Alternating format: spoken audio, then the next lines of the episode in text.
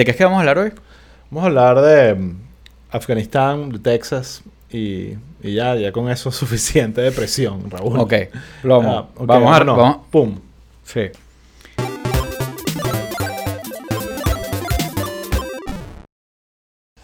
Sí, aquí preguntan Texas. Bueno, eh, sí, Sí. eh, anoche a, a la madrugada pasaron algunas noticias ahí que Sí. vamos a, a hablar al final del episodio con respecto al tema del aborto. Así Sí. que bueno, Vamos tema- a hablar del aborto. tema delicado. Oh, yeah. Eh, es lleno de minas. Sí. Eh, pero que vale la pena conversar Totalmente. porque realmente eh, es preocupante, sinceramente, lo, que, Sí. eh, lo que podría desencadenarse de lo que está pasando en Texas. Mira, vamos a arrancar con un poquito de housekeeping aquí. Dale, arranca con el Eh, housekeeping. el housekeeping básicamente es ese de siempre, que por donde nos estén oyendo, suscríbanse. Eh, los que están en YouTube, me imagino que todos están, o por lo menos los que están en vivo ahorita, están todos ya eh, suscritos al canal. Los que no, por favor, eh, no dejen de hacerlo. Es una estupidez, le dan un botón y después hay una campanita que le dan y les avisa cuando publicamos cosas y es chévere. Pues. Eh, los que están por Spotify, los que están por, eh, por Apple Podcast, por Amazon. Amazon, Sí. Por Amazon. Sí, sí, sí, claro. eh, Jeff Google Bezos tiene que Podcast, cobrar algo de lo eh, que hacemos. Chromecast eh, y todas esas cosas raras. Eh, me imagino que también en esas cosas raras nos pueden seguir. Eh, acuérdense que en Apple Podcast nos pueden poner un comentario. Y Me interesa y saber a los que están aquí cómo nos escuchan cómo nos ven. Pongan ahí si es Spotify, si es Apple Sí, Podcast, chévere ahí. si Este, es una el live en YouTube o lo ven en YouTube más tarde. Una actividad. Siempre es bueno Eh, lo, saber. lo otro es, eh, ajá, en redes sociales estamos en Twitter, eh, arroba pueblo underscore people, y en Instagram, arroba pueblo people. No hacemos cosas muy interesantes en redes, pero es el mejor sitio para que eh, durante la semana nos manden un comentario o no sé. o sepan eh, que estamos tramando por ahí. Exacto, exacto, y por ahí les vamos informando y todo eso. Em, de Housekeeping, bueno, Caracas Chronicles es el media partner, pendiente que por ahí publicamos los episodios, pero tenemos como un par de cosas más esta semana. Eh, una es que la semana que viene tú estás out, Yes. entonces Sí. yo voy a hacer el podcast solo. Dale, por mí No, tranquilo. Dale por mí tranquilo. No, no, no, no, yo, yo necesito también una semanita. Sí, nos vamos a tomar una semana de break. Sí, nos vamos a tomar una semanita. Eh, pero pero vamos a volver con cosas Nuevas. nuevas. Mejorados. Sí. Eh, creo que vamos a tener la mesa. Ok. Posiblemente. Compramos una mesa. Sí, la mesa redonda. Eh, y eh, vamos a tener. Aquí lo estoy lo voy a decir y me estoy poniendo la, la, la soga al cuello. Así que ya Pero- lo que vas a decir ahora, quiero que todos los que estén aquí escuchando se lo, nos los recuerden, porque yo también obviamente Sean me voy a responsabilizar de sí. esto y sean testigos. Sí, Y se burlen de nosotros si no cumplimos. exacto, pero vamos a tener eh, un Patreon con contenido privado. Ok, perfecto. Sí, OnlyFans. OnlyFans. Perfecto. O algo por el estilo, no sé.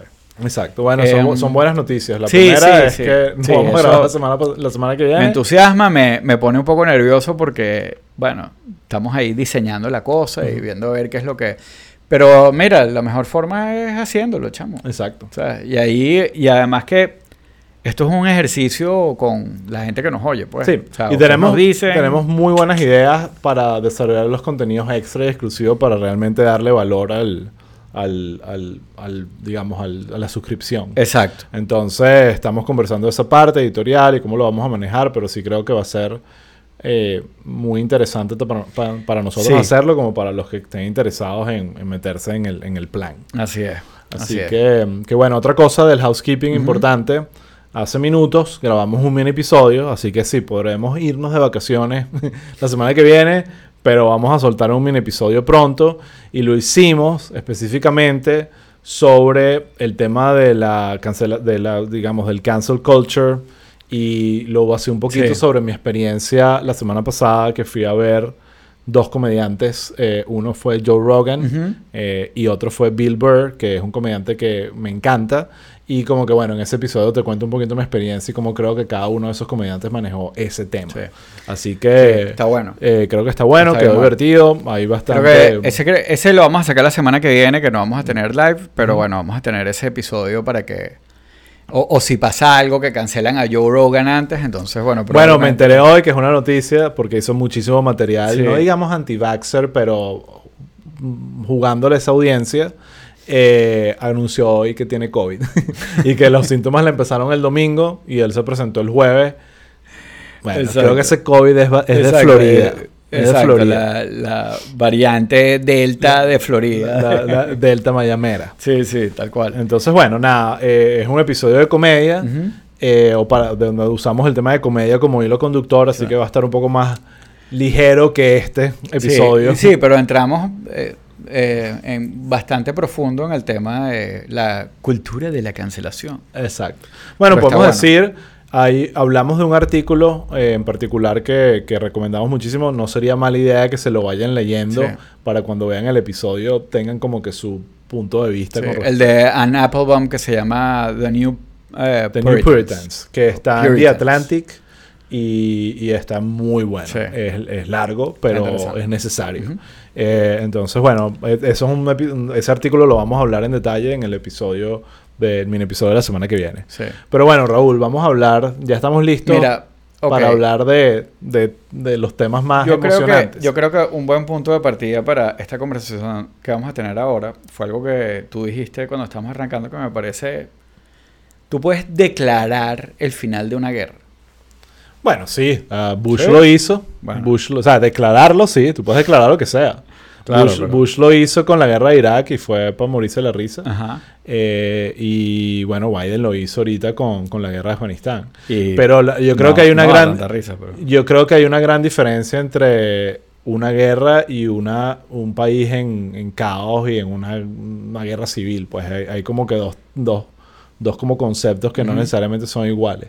Eh, pero creo que el, desde el punto de vista de Biden es simplemente el retiro completo de las tropas de, de- de un país. Pues entonces eso, aunque ahorita hay tecnología para poder hacer mucho daño sin necesidad de tener a una persona en ese país, creo que está bastante claro por muchas cosas que pasaron Bueno, que un se poco- puede considerar. Sí, un poco el punto, el pun- uno de los puntos que ellos trataron de, de- trataron de hacer es que, no, ahí vamos a seguir controlando la situación con drones y tal. Exacto. Este, pero, pero bueno, Bueno, pero eso lo, no, no, eso lo están haciendo en otros países y no se podría decir que están en guerra con Estados Unidos. Pues te podrías decir que tienen Sí. algunos conflictos armados específicos, pero no estás diciendo Estados Unidos claro, está lo en que guerra pasa con es que, lo que- Yemen. lo que Ah. pasa es que no, no es que Estados Unidos está en guerra con Afganistán, o sea, esto es una guerra contra el terrorismo, contra, o sea, una cantidad de, Sí, de- yo creo que la elementos. Es una cosa como un poco que está eh, up in the air, pero esa cosa que está up in the air dispara y mata. Claro, bueno, pero ahí básicamente el argumento entonces es que la guerra probablemente como guerra y concepto de enfrentamiento terminó hace mucho tiempo. Y lo que había ahí era una presencia de tropas y que lo que estaba generando era más problemas que beneficios para este país, ¿no? Eh, pero eso es debatible. Mm, Eh, sí. Entonces, que vamos a empezar un poquito por, por la noticia. Ya hemos hablado de este tema, lo hablamos no en el episodio de aniversario, pero en el episodio anterior. Y, y ya básicamente hoy, que es primero de septiembre, eh, ya Biden ayer de- declaró el Ajá. fin Sí. de la guerra en Afganistán Ok. eh, y el retiro de las tropas. Hay una foto famosa de un, del último soldado Sí. que suena como que demasiado propaganda, que probablemente hubo como 50 soldados más que se montaron después. No, pero, pero pero- bueno, pero la foto no es buena. O sea, es la cuestión de Sí, infrarrojo. sí, sí, de- Night Vision. sí. Eh, no sé si infrarrojo es, es- es lo que, la tecnología que usan hoy en día. Exacto. Pero bueno, lo, lo que está claro es que sucede este momento histórico. Ayer lo reseñaron todos los periódicos. Eh, Biden dio su discurso al respecto. Fue un discurso muy, a mi parecer, muy similar al discurso que hablamos Al primero. a- al primero, donde básicamente Sí. defiende eh, su decisión. Y le echa el muerto Eh, a los demás. eh, le echa el muerto a los demás. Y, y de alguna forma se dice, deja claro que eh, esto es lo que había que hacer y las decisiones duras son así. No es fácil salirse de Sí. ninguna guerra. Pues. Y, y- y ese es como el, el argumento de él, que quedará por verse, porque creo que mucho va a tener que ver, y esa es como que la conversación más especulativa de qué va a pasar en ese país en los próximos años. Porque si se convierte otra vez en un caos y una guerra Sí. civil y se eh, aparece un montón de planificación de ataques terroristas que salen de ahí, entonces Claro, va a la- parecer que, que Eh, no tuvo sentido. Es que eh, o sea, es complicado, es tenso. Eh, fíjate que la semana pasada sí creo que estaba empezando a pasar algo que es que se estaba empezando a voltear un poco la opinión. No sé si tú percibiste lo mismo. ¿Qué opinión específica? La opinión general de, o, o- o a lo mejor como el, el- o sea, la, noti- la noticia empezó a cambiar. No sé si la opinión de la gente. Sí. Eh, pero la noticia empezó a cambiar un poco.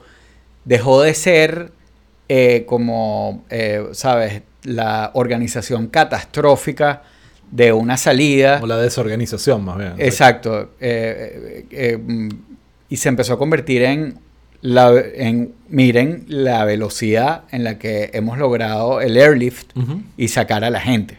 Sí. O sea, porque estaba, ya había, era una combinación de entre no dejen eh, abandonados a los afganos, eh, por otro lado era, o sea, vamos a en tiempo récord sacar a cientos de miles de personas. Eh, hasta que eh, hubo el ataque. Ujú. Que en el mismo día, ¿cuántos, cuántos este, bombas fueron? Como seis, Sí, sí. por lo menos. Em, que dejó al descubierto como un tema de, de, bueno, de la misma eh, desastre Ujú. de la salida, la, vulnera- la vulnerabilidad de, de- y bueno, y toda, en verdad la- había una mezcla de imágenes muy horribles, porque ya los días previos era toda esa desesperación de la gente en el aeropuerto y todo lo demás, pero estos lo empezaron a controlar y de repente pasa esto, donde, donde mueren, además de un montón de afganos, mueren 13, 13 Soldados. americanos. Sí. Eh, entonces ahí otra vez como que siento que yo sentí que la noticia volvió a cambiar. Claro, o sea, estaba obviamente. yendo, claro, estaba yendo como un sitio más positivo para Biden, como de demostrando control y todo esto, y de repente lo jalaron de vuelta. Eh, que no, que sí que los talibanes, que esto, y bueno, resulta que al final eh, era ISIS-K, Sí. que es eh, este grupo terrorista que son como gente que se salió del talibán eh, y, que, y que, bueno, que están ahí que, y que tienen una presencia eh, bastante fuerte. Pues. Eh, después el domingo, otro shift de la noticia, que es que los americanos eh, responden con un par de drone strikes, uno en, eh, creo que en el, e- al este eh, al este de la ciudad, no, no me acuerdo exactamente dónde, eh, donde le caen como un centro de operaciones y después el otro ya sí en la ciudad, donde se vuela en una van que estaba supuestamente cargada con explosivos, que supuestamente sí, o sea que eh, a pesar de, hay testimonios de que no, que era un señor en su van y todo lo demás, eh, aparentemente sí tenía eh, explosivos, pero mueren una cantidad de civiles. Eh, y creo que, no sé si otro americano, o, o- no, Sé que hubo niños también. Que sí, pero que- creo que un aid worker o algo así que, que muera en la cuestión también, vuelve otra vez esta imagen de como del, del desastrico, ¿no? Eh, y esta semana eh, sale Biden diciendo que esto que la pregunta con la que empecé, tú puedes declarar que una guerra terminó, el de, termina que el, el Forever War terminó, que ya, que él, él se había puesto eso y se acabó. Eh, no sé, o sea, yo desde el punto de vista que yo lo veo, eh, es como, no sé, es como decir, eh, parafraseando aquella, como que mira, este, tú puedes no creer en la guerra, pero la guerra cree en ti. Sí, pero te soy sincero, creo que también es un poco cínico pensar que no hubo ningún cambio. O sea, retiró todas las tropas de, Estados Unidos y se están gastando billones de dólares mensuales estando ahí sin ningún plan. Y, yo creo que eh, lo, lo que parece más, o sea, no he escuchado ningún argumento sólido del que esté pro- eh, argumentando el haberse quedado. ¿Cuál es la razón? ¿Cuál es la misión? Y cómo eso no ah, se podría repetir en otros países que también están en completo caos. Entonces creo que definitivamente, y para mí es interesante porque mi lectura del ataque terrorista de que hubo donde murieron un gentío, este ISIS-K, una cosa, cuestión que han dicho es que estaban pescando en río revuelto. Ellos lo que querían era generar conflicto porque también los talibanes son sus enemigos. O sea, no es No, solo... claro, no claro, es solo claro, pero es que el punto no es... entonces, para mí, más bien es un argumento de exactamente por eso es que hay que irse de ahí. Porque, ¿por qué estas 13 personas, qué están defendiendo estas personas aquí? Claro, Esos pero- 13 americanos. Nada. No hay nada que defender ahí. Afganistán no es eh, un- otro país donde hay una sociedad que puedes levantar. O sea, realmente es un país que ha estado demostrado que no hay nada que hacer ahí desde el punto de vista de los intereses de Estados Unidos. Y creo que ese es el, el argumento de Biden. ¿Cuál era nuestro objetivo allá?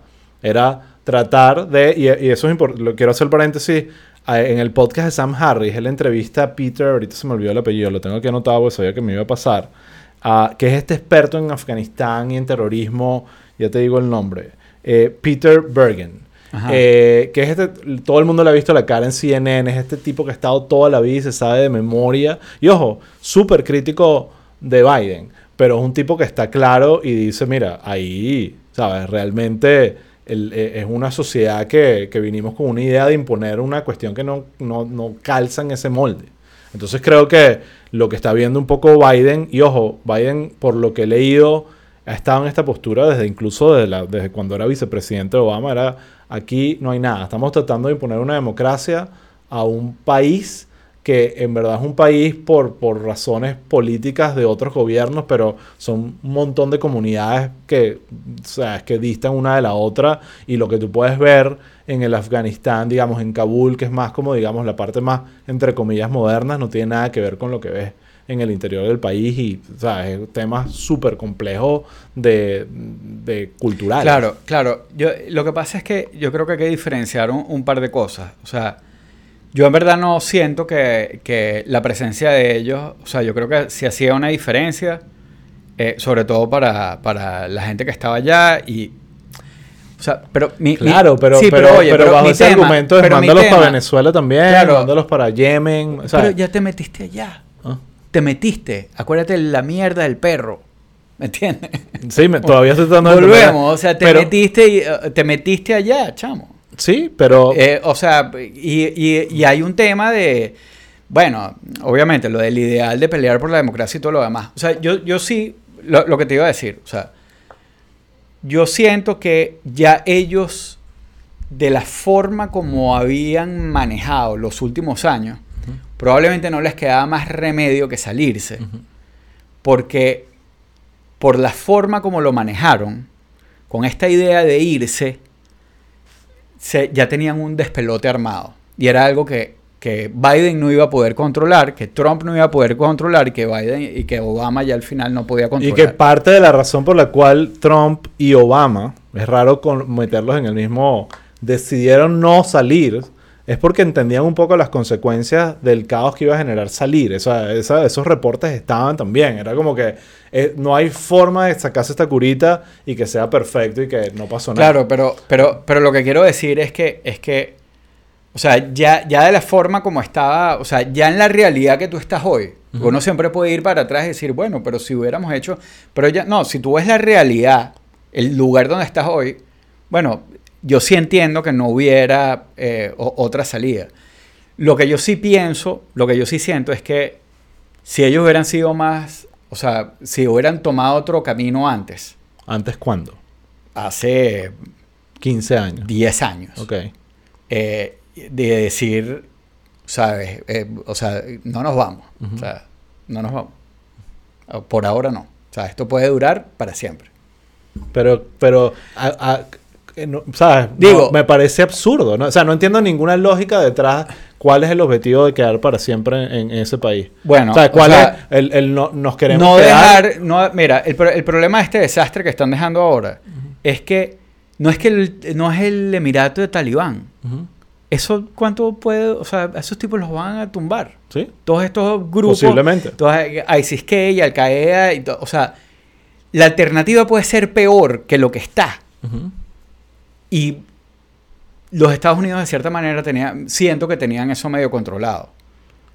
Sí, pero no, lo- igual sigo sin entender a, a cambio de qué. O sea, es que no, no tener terrorismo en Estados Unidos. O sea, eso, porque eso me parece como el argumento más sólido. Quiero tener la guerra allá para que no me la traigan para mi casa. Bueno, pero en un, perso- parte sí. un personaje como Peter Bergen que sabe de eso, y, y repito, ha sido súper crítico de Biden. O sea, no es un personaje Sí, sí. pro Biden para nada, con- y como la manera como lo manejó, eh, parte de lo que dice es que es un mito la idea de que los ataques terroristas se planificaron en Afganistán. Era que Osama Bin Laden estaba ahí en ese momento protegido por los talibanes, pero los, los ataques se planificaron No, en claro, Alemania. Claro, pero es que claro, pero eh, es que mi punto no Fue es... demasiado básico. Mi punto, mi punto es que, que, que o sea, eh, 20 años después, tú no puedes decir que, que, no, es que el objetivo original era este. Sí, sí no, puede. No, no puedes. Porque Sí. tú cambiaste la realidad de la cuestión. ¿Quién? ¿Quién la cambió? Eh, eh, o sea, bueno, 10.000, los- el talibán, eh, pero los Estados Unidos también. Claro, pero... pero O sea, tú te metiste ahí. ¿Me Exacto, entiendes? pero o sea, ese es como el argumento. for Mira, the wrong ya te reasons. casaste, Sí. estás infeliz, pero no te puedes divorciar. No te puedes divorciar porque ya te casaste. Eso, yo creo que eso es un acto profundo de, inf- de- de infelicidad eterna. Claro, ¿sabes? pero, pero tú no puedes ser, o sea, no es blanco o negro, ¿me Sí. entiendes? O sea, hay cosas en el medio que, que de repente dicen, bueno, mira, este, tuviste hijos, la mamá se está muriendo, la tal, no estás enamorado y, y- y tú te habías casado porque estabas enamorado. Bueno, tienes que hacer, tienes que cambiar ciertas cosas, Sí. pues, o sea, no puede ser blanco o negro. O sea, ¿me ¿tú, tú crees que hubiese sido mejor que dejaran unas tropas ahí como las tienen todavía en Alemania y en, y en Corea del Sur?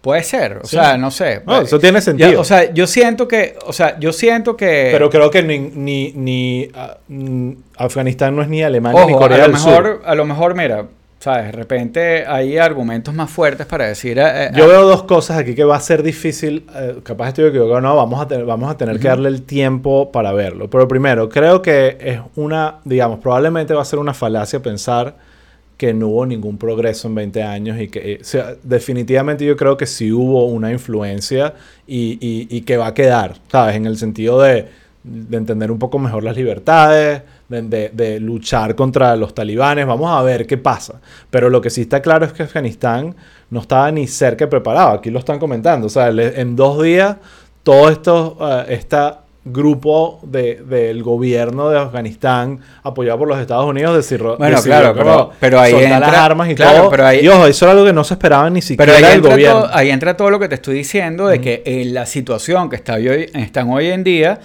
era como que, bueno, ¿qué más vamos a hacer? ¿Me entiendes? Claro, pero ahí va- vamos, yo- un, argumento súper sólido de Biden en el discurso anterior es, si esta gente no está dispuesta a luchar por, eh, eh, por su libertad, ¿por qué tenemos que hacerlo nosotros? Y yo creo que, lo que el entendimiento de Biden, que no es nuevo para él, es, nunca hemos debido quedarnos en ese país más allá de cumplir la misión de ir a cazar a Osama Bin Laden y, y- y matarlo. Y hay unos, Sí. uno, eh, escuchen el podcast de, de Sam Harris con, con Sí. Peter Bergen porque re- hay- echan el cuento de cómo eh, Donald Rumsfeld y su equipo en ese momento, el, el ministro de Defensa de Bush, literalmente se distrajeron con la guerra de Irak y básicamente en el momento que Bin Laden se estaba escapando, ellos estaban en una reunión planificando la guerra en Irak y ellos explican que literalmente a la misma hora, mientras uno se escapaba, ellos estaban distraídos viendo cómo ah, sali- sa- salían de Saddam Hussein. Entonces, Claro, yo- creo que, sí. que eh, tú no puedes como que, entiendo que tengas que own el error como Estado, como, ok, esto no es solo Bush, esto fue Estados Unidos que hizo esto, pero eso no quiere decir que tengas que mantener esa mala decisión. Y yo creo que no hay mejor ejemplo, y volvemos a Rambo 3, que, que, que- Afganistán, de, un, de, un, de, de que hay ciertas cosas que no tienen solución, que es un tema que va a una profundidad cultural muy heavy y que creo que cae en este tema que le ha pasado a Estados Unidos todo el tiempo de esta soberbia americana de querer imponer lo que ellos creen como, como lo que es algo debería todo el mundo tener. Y una de las cosas más difíciles, aquí la gente lo sabe porque me ha Claro, escuchado pero- que yo soy el principal defensor de la democracia. Yo creo que todos los países del mundo tengan democracia, pero está más que demostrado que venir e imponerla nunca va No, a pero, fluir. pero yo sí creo que it's worth a fight. Coño, 20 años. No estamos Sí, hablando. Pero sí creo, que, sí creo, porque yo, yo sí no creo, y eso creo que lo hablamos en, en uno de los lives que hicimos, creo que fue el de Afganistán, que, mira, los derechos humanos, eh, hay gente que lo ve como una imposición cultural a una gente que no es de esa cultura. Sí.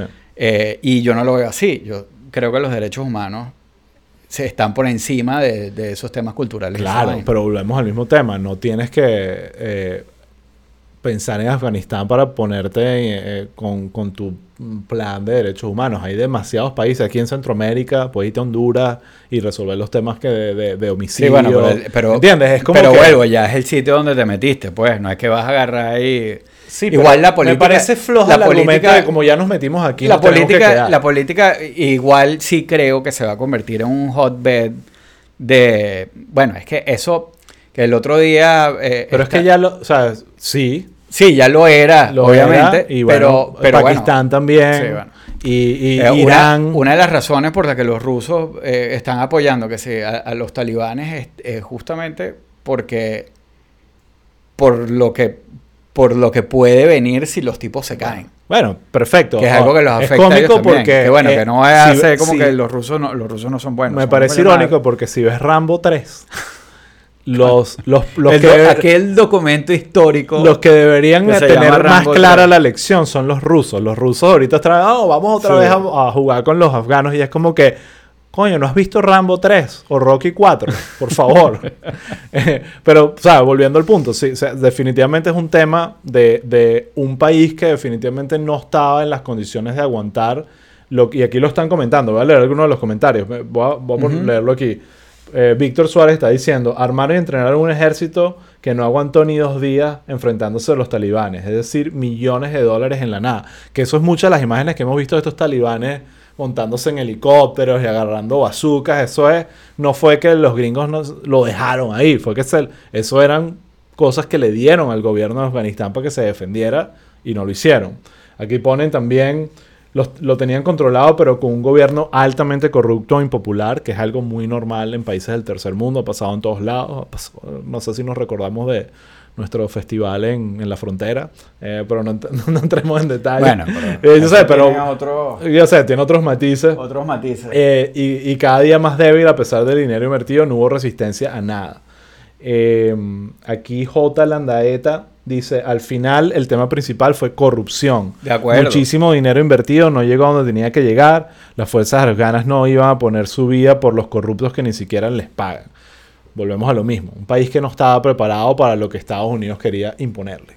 Y eh, siento que 20 años fue más que suficiente, pero creo que veremos un poco el resultado y, y cómo, es, cómo la historia va a tratar a Biden con respecto a esta decisión Sí. En función a qué pasa en Afganistán en los próximos años. Si en dos años tenemos otro ataque terrorista en Estados Unidos y, y salen unos tipos en Afganistán felices celebrando, bueno, esto va a ser letal Sí. eh, para Biden. en lo inmediato cómo cómo lo ves tú Yo creo que en lo inmediato, hablamos, pero- y- yo, eh, en lo inmediato Biden sin duda esto le está afectando en sus encuestas, en su popularidad. Sí. por ahí han Eh, salido un par de, de- Y, creo, vuelvo, que tiene que ver poco con la decisión de salirse y mucho con la, la manera. Yo creo que eso lo ha afectado. La gente suele eh, tomar decisiones más emocionales y, con, con este tipo de cosas y no ver el tema a largo plazo.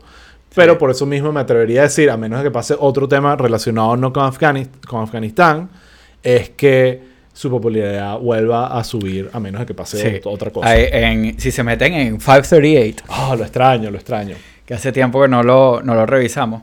Eh, ellos hacen, o sea, como siempre, eh, hacen su formulita con todas las encuestas y tienen el del approval, de la popularidad de Joe Biden. Y la- se acaban de cruzar. O sea, Exacto. iba con, eh, iba ganando, o sea, la aprobación iba ganando ahorita, está por debajo y tiene 47.2% de los gringos disapprove Y esos son básicamente independientes. y 46.7 Eh, la aprueban. pues. algunos dependientes, algunos conservadores.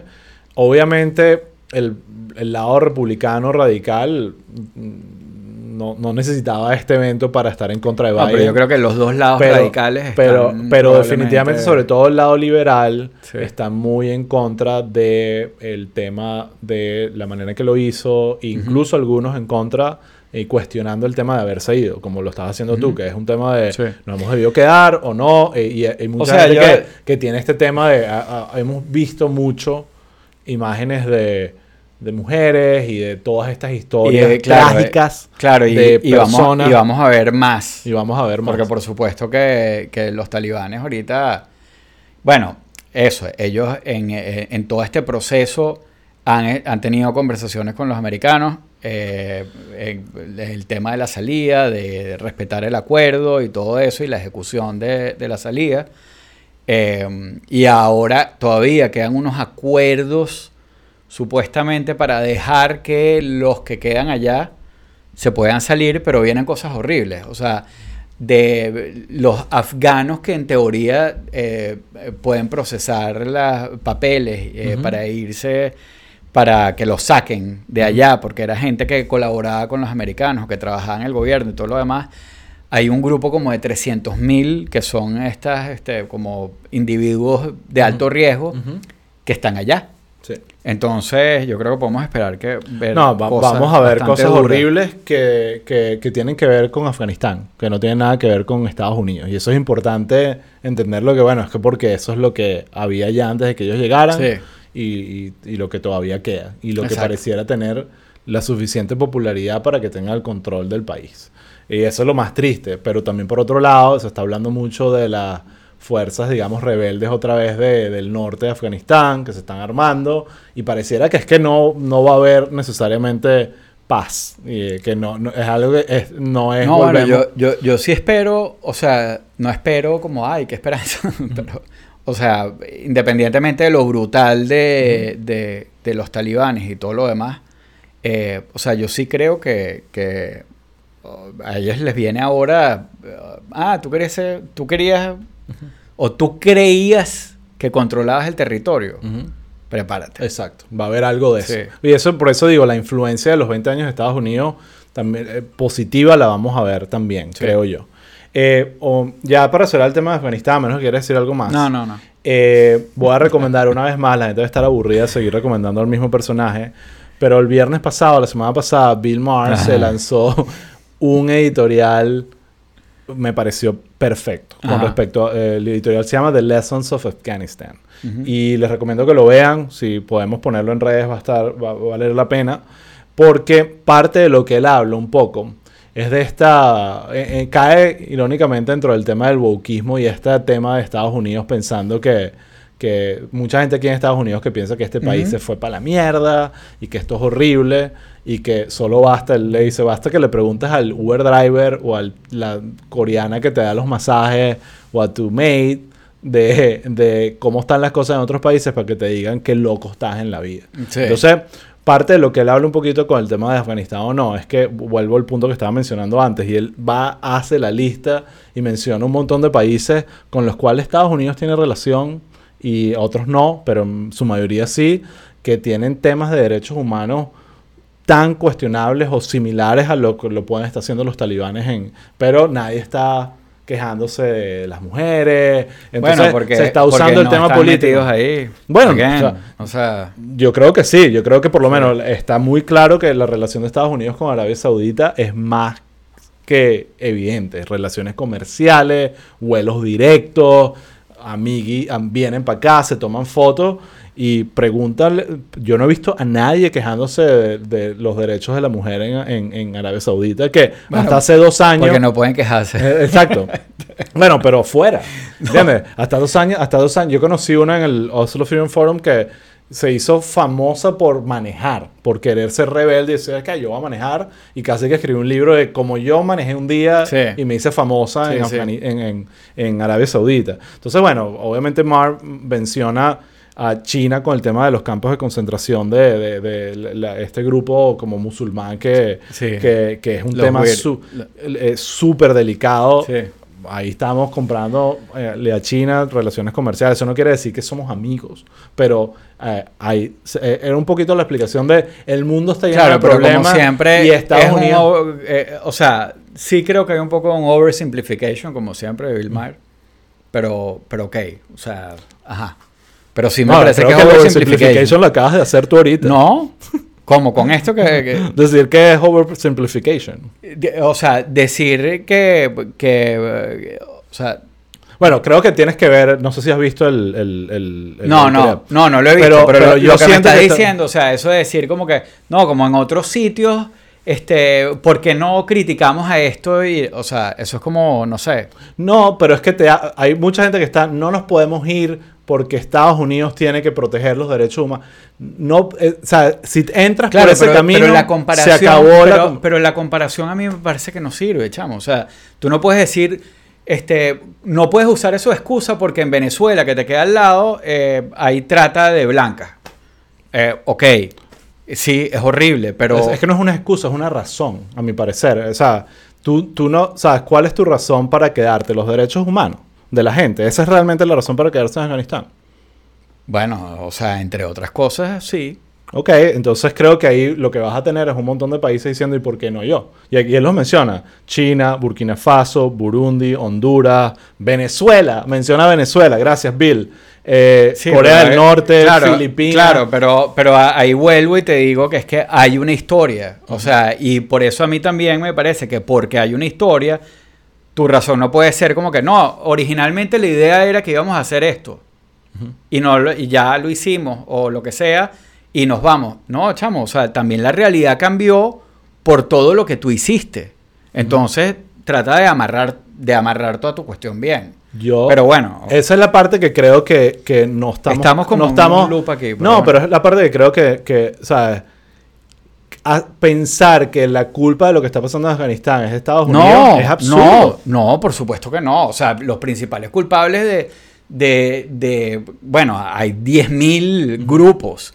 Eh, eh, y, y también, o sea, no darle su justa responsabilidad principal a los talibanes es una cosa estupidísima Claro. que hemos criticado desde el principio. No solo pero- los talibanes, a, a- al- al- al- al- a la complejidad del país como tal, porque Sí. no es solo lo que están haciendo Eh, los talibanes, es un país que tiene un- una historia larga Sí. de, de conflictos y, y- y- y ya eh, termina siendo un tema económico. Sí. Aquí se están cayendo puentes y se están cayendo, o sea, hay- no hay, no hay dinero para pagarlo, o sea, para el- bueno, aunque Biden lo hizo con los student loans, pero definitivamente hay mucha argumentación para decir, ya va, y ese dinero, Sí, ¿por porque qué no viene para acá? plata allá, ¿Por qué sí. tiene- Entonces creo que Eso eh, mata todo al final. Está, está muy, para mí está muy claro que la decisión de Biden estuvo Sí. pensada bajo ese punto de vista donde dijo, ya va, no tiene sentido que estemos tratando de defender a lo, lo- indefendible.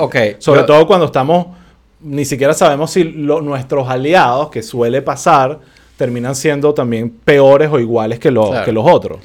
Eh, hay un punto eh, que, que, que yo no, no quiero seguir peleando sobre esto, pero, No, no estamos peleando. pero, pero hay un punto que yo creo que, que queda entonces, que más bien te lo pongo ahí para ver qué opinas, pues, pero es un poco esta posición de, esto sí es, o sea, la- el argumento de él es bastante como que America First, toso, que no necesariamente significa que sea malo. Eh, pero va como bastante por esa línea.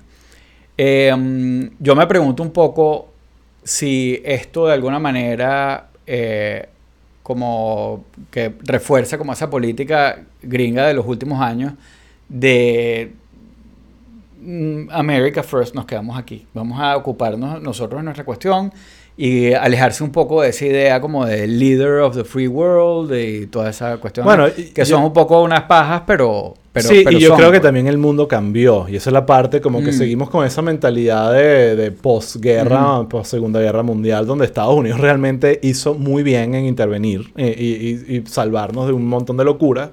Sí. Eh, a cambio de un, de un, o sea, literalmente lanzar dos bombas atómicas, ¿sabes? Como que definitivamente no fue algo fácil, pero el mundo ha cambiado. Entonces no solo que Estados Unidos ha cambiado, es el mundo ha cambiado. Y lo hablamos con el tema de Venezuela. De repente hace, ni siquiera tú hablas de 60 años, de repente hace 25, 30 años hubiese sido mucho más fácil pensar, sí, sí pueden invadir Venezuela y los países alrededor van a estar, bueno, sí, es normal, esto es lo que hace Estados Unidos.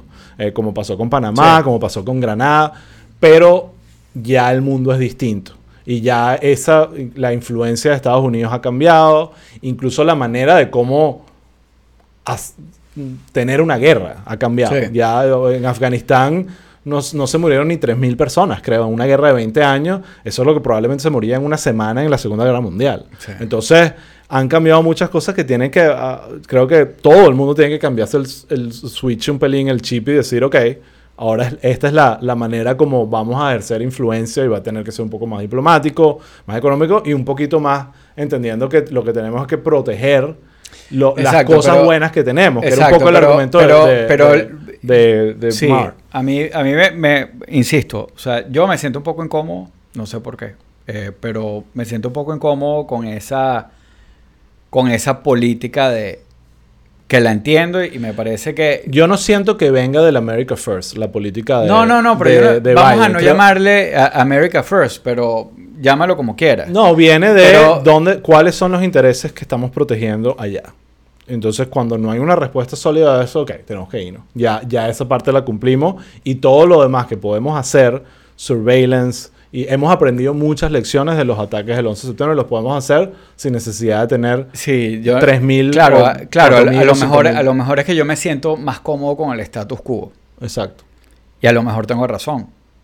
Pues, no sabemos, ¿entiendes? O sea, Sí, pero, eh, ¿cómo- si, cómo si algo nos han demostrado los gringos es que, o sea, esa idea que nosotros teníamos antes de que, bueno, y no antes, pues, porque obviamente los gringos se equivocan mucho y hacen A desastres. cada rato. Se equivocan sobre todo en decisiones como meterse en estos y hacen, conflictos. y hacen desastres y hacen eh, igual, de acuerdo, la forma como se metieron. eh, definitivamente yo sí tenían que cazar a Osama Bin Laden, pero, pero había formas más inteligentes de hacerlo. Pero yo he sentido como que una torpeza en los últimos años. Como desmedida. A lo mejor era por la administración Trump, pero la sentí también en este proceso. Claro, totalmente. Eh, y eso me preocupa, porque antes, no sé, uno tenía como una especie de certeza de una profesionalidad en, en esas esferas como gringas que te hacía sentir protegido. pues. Sí. Entonces, a lo mejor es una cuestión como, mira, psicológico, es como... no, y también, o sea, Pero, pero, pero no sé, pues igual me preocupa. me pregunto cómo hubiese sido la retirada de, de- de Vietnam con redes sociales y todo lo que tenemos ahorita. Probablemente hubiese sido un análisis muy similar. ¿Entiendes? show, sí, total. Entonces, entonces creo que también hay Total. un poco de eso. Y, y creo que ahorita nadie está diciendo, coño, si nos hubiésemos quedado en Afganistán, en, en, en Vietnam, qué distinto hubiese sido, ¿no? O sea, es como Sí, que bueno, pero- todo el mundo ve como una buena decisión haberse ido de ese desastre. No, claro, uno, No uno- todo el mundo, uno- pero- uno aprende de- de- del pasado y eso, pero tampoco esos paralelismos, o sea, es como Sí, que- sí, no, no o- aplican, las O cosas ir y cambian. decir, imagínate si siguiera en Vietnam, bueno. Claro, claro, O sea, totalmente. Pero, pero sí creo que lo que para mí está más claro es que no, no había ningún objetivo claro para quedarse más allá de querer proteger a la gente que está ahí eh, sin ninguna, literalmente. Y creo que lo que pasó justamente, lo rápido que pasó, demuestra que Claro, era literalmente pero yo- mantenido a punta de... de- de- de- No, bueno, era una ficción. No, no, al final estaba, Era man- la- era- estaba mantenido por el acuerdo, Sí. que igual estaban matando un poco a afganos. Truman Show era la... Pero, pero sí, pero es lo que yo te, es lo que yo te comentaba. Ya en eh, la situación que tú, a la que llevaste la cuestión, ya eh, es que era una decisión que estaba tomada. Sí. Al No, final era un poco de, Y- bueno, ¿quién asume el costo político? Yo creo que Trump lo hubiera hecho igual. Eh, No, no, bueno. no, sí, él se iba, él no, él no se iba a quedar. Sí, no, bueno, O sea, el- lo- por eso mismo digo, el, el tema de Trump que es cómico, que le han salido todos estos tweets que básicamente los hubiese podido escribir Biden. Sí. Y, pero él está obviamente crítico de, de todo, Claro. obviamente. Y que, ojo, que es lo que el Y, constante y- del Partido menos, si, Republicano. y menos si era su acuerdo. Sí. O sea, el, eh, la única diferencia es en el mensaje que Biden está como ah, bravo, serio, y Trump hubiera estado que sí que the best deal we ever made. Sí, sí, sí. Y echándoselas porque además era su acuerdo. Sí, sí, sí, tal cual. Este, no, y él está, él- su acuerdo era el 31, Sí. terminaba el 31 de mayo, no el 31 de agosto. O sea, eh, obviamente, y, y lo Sí. criticaron antes de que todo esto pasara por haberse retrasado. Pero bueno, ya Mm. Pero bueno, dejemos sí, de hablar de ya- Afganistán, ya, vamos a hablar un poquito más, algo más ligero. Eh, y hablemos de ya. eh, el otro Afganistán, que es Texas. No, mentira. No, obviamente vamos a salvar diferencias. En, en Texas eh, se come mejor. En Texas se come mejor, yo estoy Sí. seguro. Sí. Nunca he ido a Austin, pero todo el mundo me habla de que en Austin se come divino. Sí, sí. Eh, pero bueno, Pero hablando bueno. en serio, eh, queríamos hablar de Texas un poco, porque anoche, en la madrugada, eh, básicamente salió esta noticia de que el estado de Texas, eh, con, déjame buscar aquí para, porque es un tema súper delicado, no quiero Sí. decir, el Senate Bill Number 8, el, Ujú. sen- el- el- digamos, el no es el artículo, ¿cómo se dice Bill? El- Ah, es una ley. la ley número 8, básicamente Texas está prohibiendo el aborto después de seis semanas Ujú. o sea, de gestación Sí. del embrión. Sí, Eh, bueno, que es básicamente- Son, son, son, eh, eh, son varias cosas. O sea, e- ellos sacan esta ley Ujú. Eh, que no había entrado en vigencia, sino que estaba en el lapsus ese, el vacatio legis, que creo que es que se dice, entre que, entre que eh, la, la promulgan y, entra en vigencia, ¿no? El día de la entrada en vigencia era hoy. eh, y entre los efectos de, de- de la ley estaba eso que tú dices, básicamente una prohibición de, del aborto a partir de las seis semanas de gestación, que creo que era lo que ibas a decir también, que eh, muchas mujeres a las seis semanas ni saben. Ni saben. Porque Eh, Bueno, el justamente- número exacto es el 85% de los abortos sucede después de las seis semanas. Claro. Eh, Claro, y- porque es que no. Ahí es el momento que empiezan a darse cuenta de que no me ha venido la regla. eh, Es mes y medio, ¿sabes? básicamente. Y, y ahí no hay ningún tipo de manifestación evidente. Eh, eh, es como la mayoría Sí. de las mujeres se enteran que están embarazadas después de las seis semanas. Sí. Eh, entonces, básicamente es una ley que está hecha como para destruir a todo el, el- el concepto del aborto en Sí. Texas. Más allá de que eh, hay temas súper controversiales, la, ley que se en otros casos se suele hacer estas excepciones, no hace excepciones con casos de, ince- de incesto o violación. Es decir, si tú eres mujer y te Sí. viola cualquier persona eh, y quedas embarazada en Texas, el Estado te va a prohibir, después de las seis semanas, eh, abortar. Sí. No, y Eh, la- lo otro que hace, que, que incluye la ley, es que permite que eh, cualquier persona, esa es la parte más cínica. exacto, que cual- permite que cualquier persona demande a, a cualquier, a, a cualquier individuo o organización que ayude involucrada en- involucrada en, el crimen, en- exacto, en, en- en- hacer un aborto, pues, o sea, desde un Planned Parenthood o una organización por el estilo, una, este, eh, partera, un- una una partera, enfermera, el Uber eh, driver que te sí, llevó a la clínica, Eh, te todo el podría, mundo. Pero- podría- Una de las cosas interesantes, entre comillas, es que, es que, o sea, se lo permiten a los, a los ciudadanos, a cualquier persona que... que es una, inter- una ley sapo. que interponga como, como una demanda civil eh, en esos casos, pues. Por lo que yo le- lo que yo leí, Ajá. tú eres el abogado aquí, es casi que una artimaña para que sea difícil el challenge de la Corte Suprema, porque lo que quieren es que sea Sí, tu, la gente, tu- la sociedad la que te acuse y te demande si eres doctor o si estás involucrado en, en el crimen como tal, no necesariamente si eres la persona que abortó, para, que no sea el es- Estado el claro, que esté que- que- imponiendo. Que, ahí, que ahí entonces te dirían es inconstitucional, va contra eh, Roe v. Wade y va todo. O sea, en cambio, esto es como, como tú estás diciendo, yo lo que le estoy dando es un derecho a los civiles de que demanden. El que demande. Este, y echar eso para atrás es más difícil. Pero básicamente lo, lo que pasó fue que habían metido un challenge contra la ley antes de que, salie- de que entrara en vigencia. eh, y, y la, y, la, y la Corte Suprema dio como una especie de voto de, de, de omisión, pues. O sea, activamente, o sea, ellos dijeron, "Ah, no nos podemos meter eh, un poco por estas artimañas que tú estás comentando y para decir, o sea, no nos podemos meter. Detrás de ese no, no nos podemos meter, debería haber una argumentación que creo que no ha salido todavía, yo no la he leído, que No hay que verla, a ver.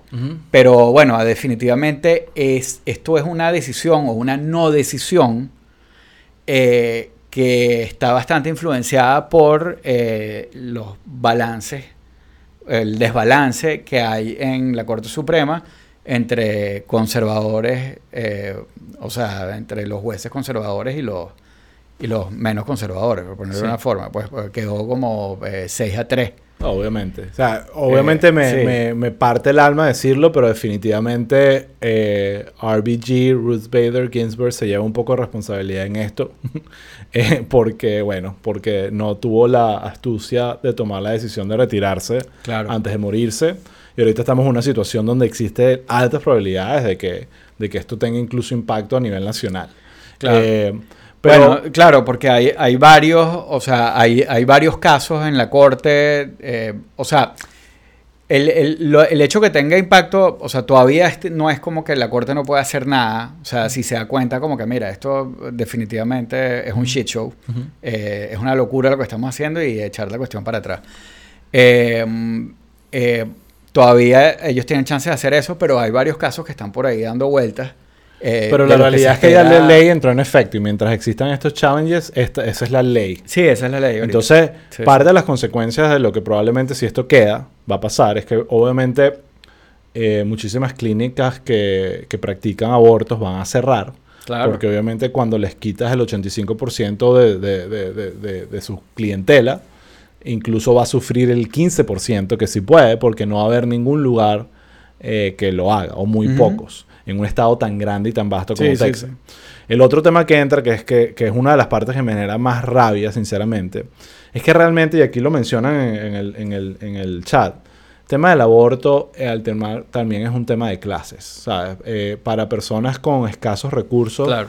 eh, el, el abortar es un tema súper costoso o, o- o necesitas contacto. Entonces, eh, como ponen, si eres millonario o eres hijo de un senador, créeme que vas a abortar y nadie se va a enterar y van a buscar la manera de que, de que ese problema se resuelva.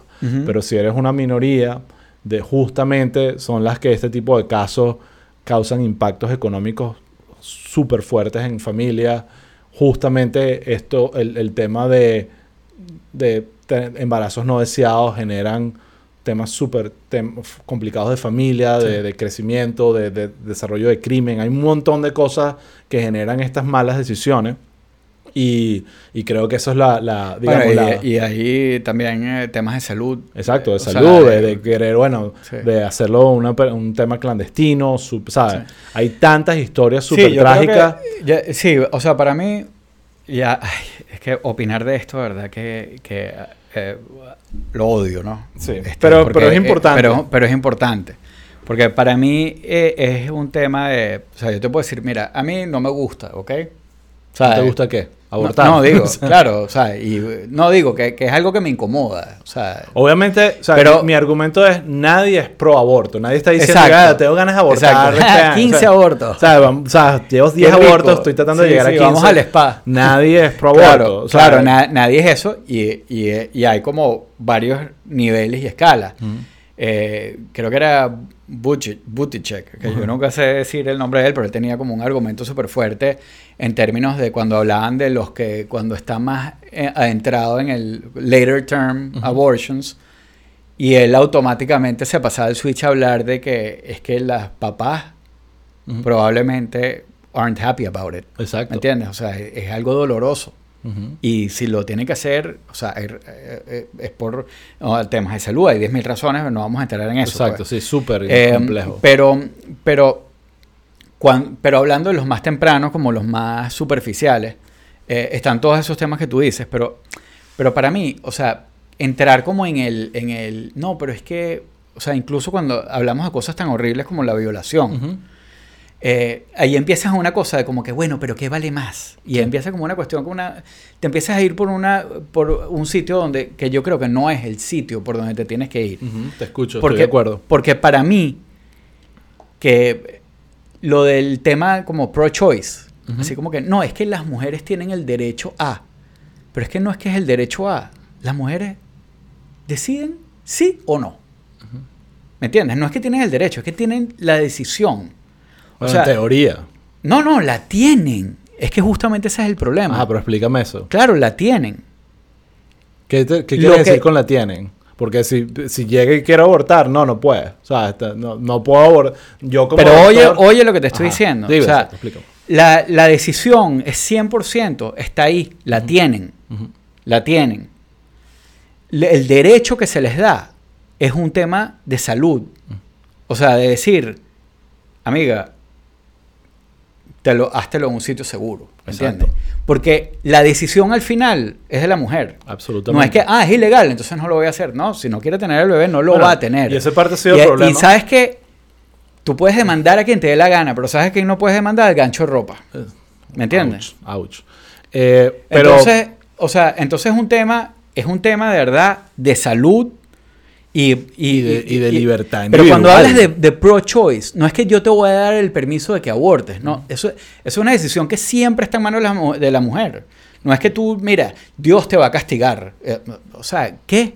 O no te lo permito. Bueno, hay, hay hombres que sí, que, que a punta de fuerza y coñazo, eh, se lo prohíben, ¿me entiendes? Pero, pero al final, en verdad, Bueno, decisión, la decisión está en las mujeres, o sea, es su cuerpo. O sea, eh, Tal no cual. Es que, Bueno, no es estamos que es en- el derecho a decidir, es que, es que pueden decidir. Estamos en la misma página y parte del problema, lo cual resulta un poco irónico, porque somos dos hombres hablando de este tema, es que históricamente han sido hombres des- tomando estas decisiones por, por las mujeres Claro. y se ve tan ridículo y tan absurdo en este momento. Entonces, estoy de acuerdo contigo, esto no debería ser ni siquiera un tema de, bueno, excepciones o no, esto es un tema absolutamente de decisión de la mujer y qué hacer con su cuerpo porque así Porque lo es. Así es. Exacto, No, sí. debería haber ninguno Sí. que ah, tienen que haber reglas, tiene que haber, eh, eh, digamos, recursos para guiar esa decisión. Ah, eso estoy totalmente de acuerdo. De acuerdo. Eso empieza con la familia, eh, pero, pero no termina ahí, porque no todo el mundo tiene el privilegio de tener un núcleo familiar que pueda Sí. decir, te vamos a ayudar o apoyamos tu decisión, haz lo Pero que es tú que, quieras. es que es Hay- tan ri- hay, o hay sea, muchos casos De verdad es que es tan ridículo. Imagínate eso de que una pareja, sale la mujer en estado eh, y, y de repente, ¿sabes? Y el hombre dice no. Bueno, es que así ha sido. Claro, sé pero. si o no ha ok, sido pero, pero ok, ajá.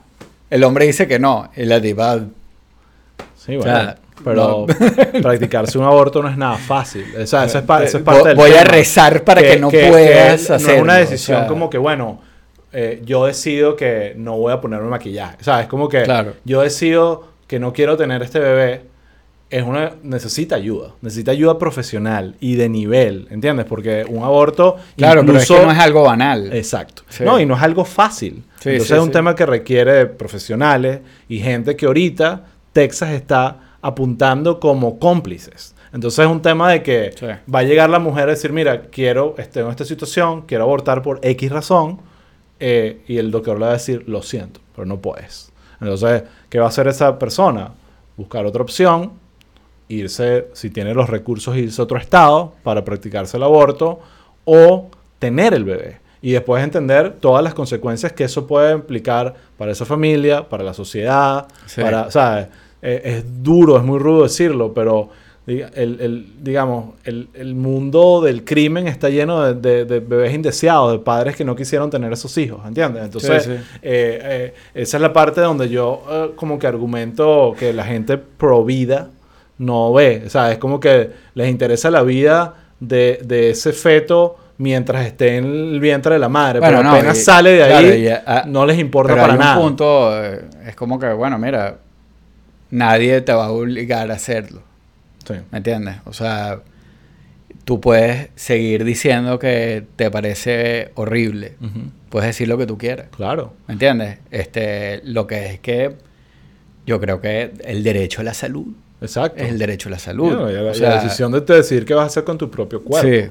Eso está, está muy claro. Lo que estamos viendo ahorita en Texas es realmente alarmante. Es increíble. Yo lo pensaba, lo hablaba ayer con mi esposa, como que increíble que el mismo estado que lanzó al espacio un millonario en una nave espacial esté en esta locura, ¿sabes? Esté en esta locura. Porque Bueno, realmente pero- ahorita Texas incluso se ha hecho popular por ser el estado que está recibiendo toda esta gente frustrada de California y ves este- estas cosas pasar. Yo nunca en mi Bueno, vida pero- quisiera claro, pero que también, mi hija viviera en pero Texas y esta es la ley. En los, en los- No tengo eh, hijas, pero- En los, eh, o sea, eh, bueno, ahora- pero también eh, acuérdate todo, todo este, todo el entramado que estaban montando para, para voter suppression, Sí. que los demócratas tuvieron que bloquear también con una artimaña legislativa. O sea, hay como una especie de... En verdad sí creo que es interesante lo que estás diciendo, que hay un contraste entre, entre lo que están recibiendo, lo que, lo, la tendencia que estábamos viendo también en Texas de que se estaba como eh, aplanando un poco la, la cuestión, eh, o sea, entre Sí. republicanos y, y demócratas. Eh, lo que están recibiendo, de toda esta idea de como, bueno, de como una cuestión, pero por otro lado tienes a, a los políticos, a los legisladores, pero Sí. steering right, pero duro. Pues, y jugando un poco con fuego porque lo que ellos quieren es llevarlo a esto Sí. y de repente lo podemos ampliar en otro episodio a, a tratar de challenge Robbie Wade y tratar de, Sí. de que, de que es- eso ya no sea ley y los estados puedan empezar Sí, yo creo que, a prohibir el y- aborto. Y, yo creo que en, el- en lo de v. Wade podemos entrar con más profundidad, pero a lo mejor vale la pena hacer un episodio. Eh, un- por cierto, para no ser para defensor del diablo, pero, pero el argumento que ellos dicen es un argumento, digamos, interesante del por qué seis semanas. Porque yo preguntaba, ajá, ¿por qué seis semanas? Es porque es ahí cuando empieza a latir el corazón Ok. del, eh, del feto en este Ajá. caso. Entonces, eh, obviamente eso tiene un, un montón de conceptos asociados a vivir y a la vida Claro.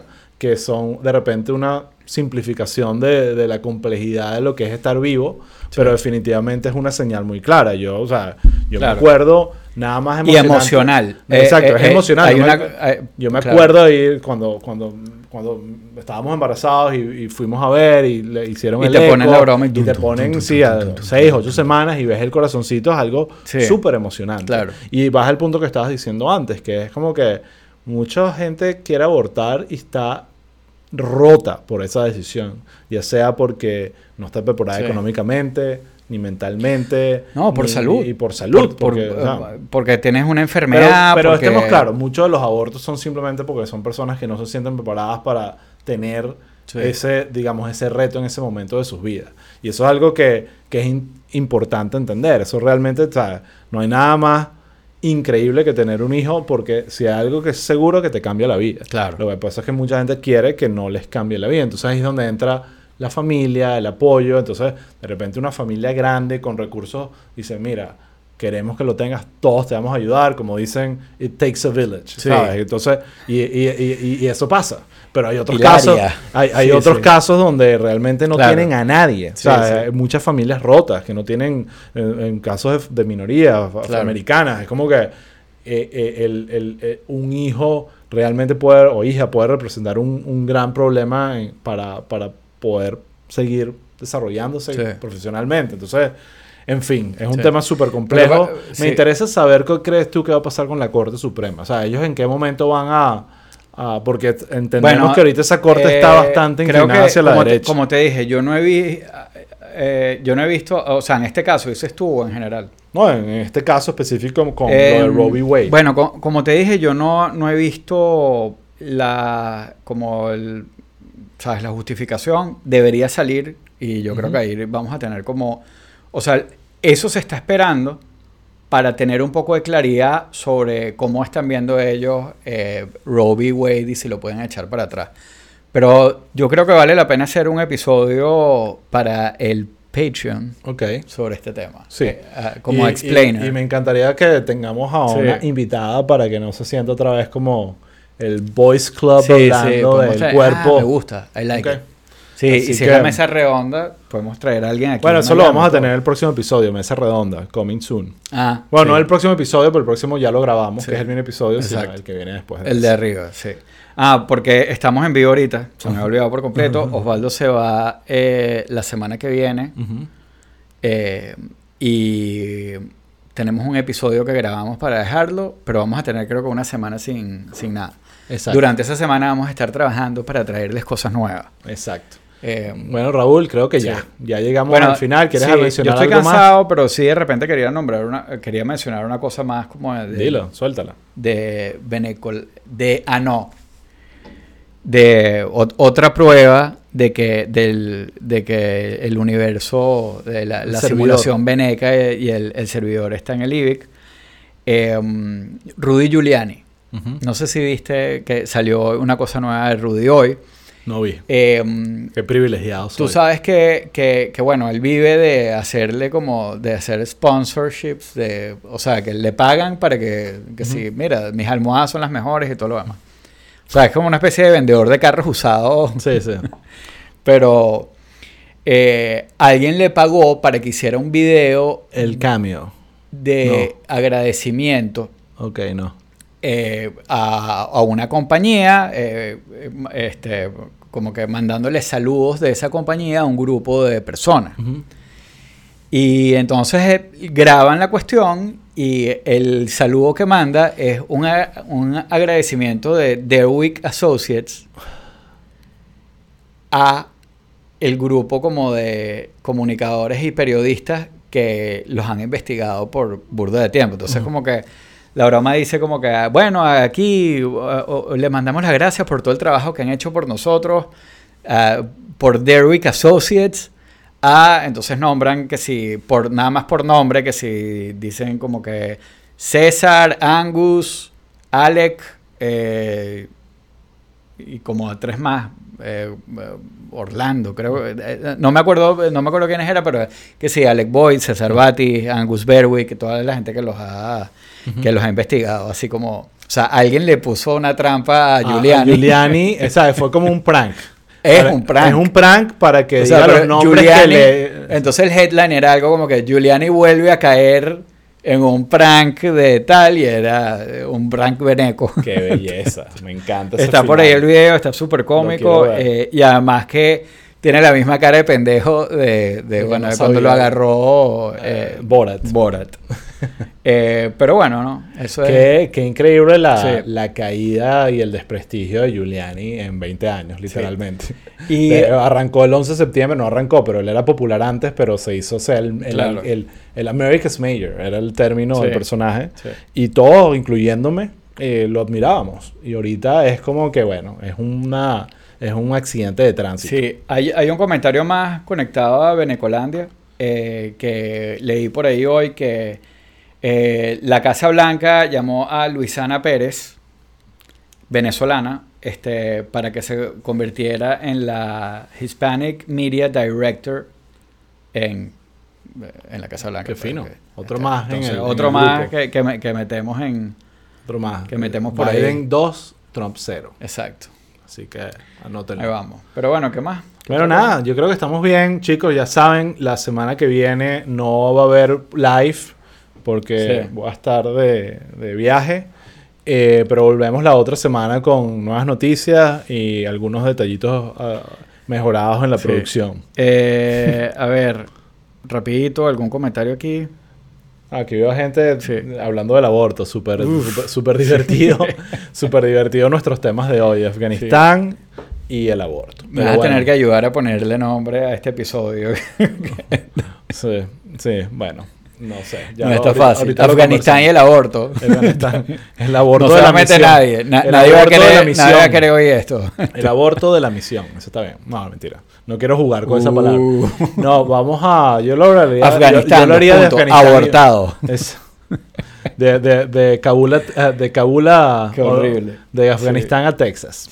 Bueno, Eh, bueno, chicos, gracias a todos Dale. por escuchar, gracias a todos por sumarse al live. Bueno verlos por acá, comentando. Eh, Y nada, seguimos. eso Eh, es todo. Hasta la, bueno, ya saben, tenemos un episodio que no va a ser en vivo, que lo vamos a sacar la semana que viene. Está súper bueno. Está bueno, está divertido. Eh, y nada, eso. Hasta la próxima.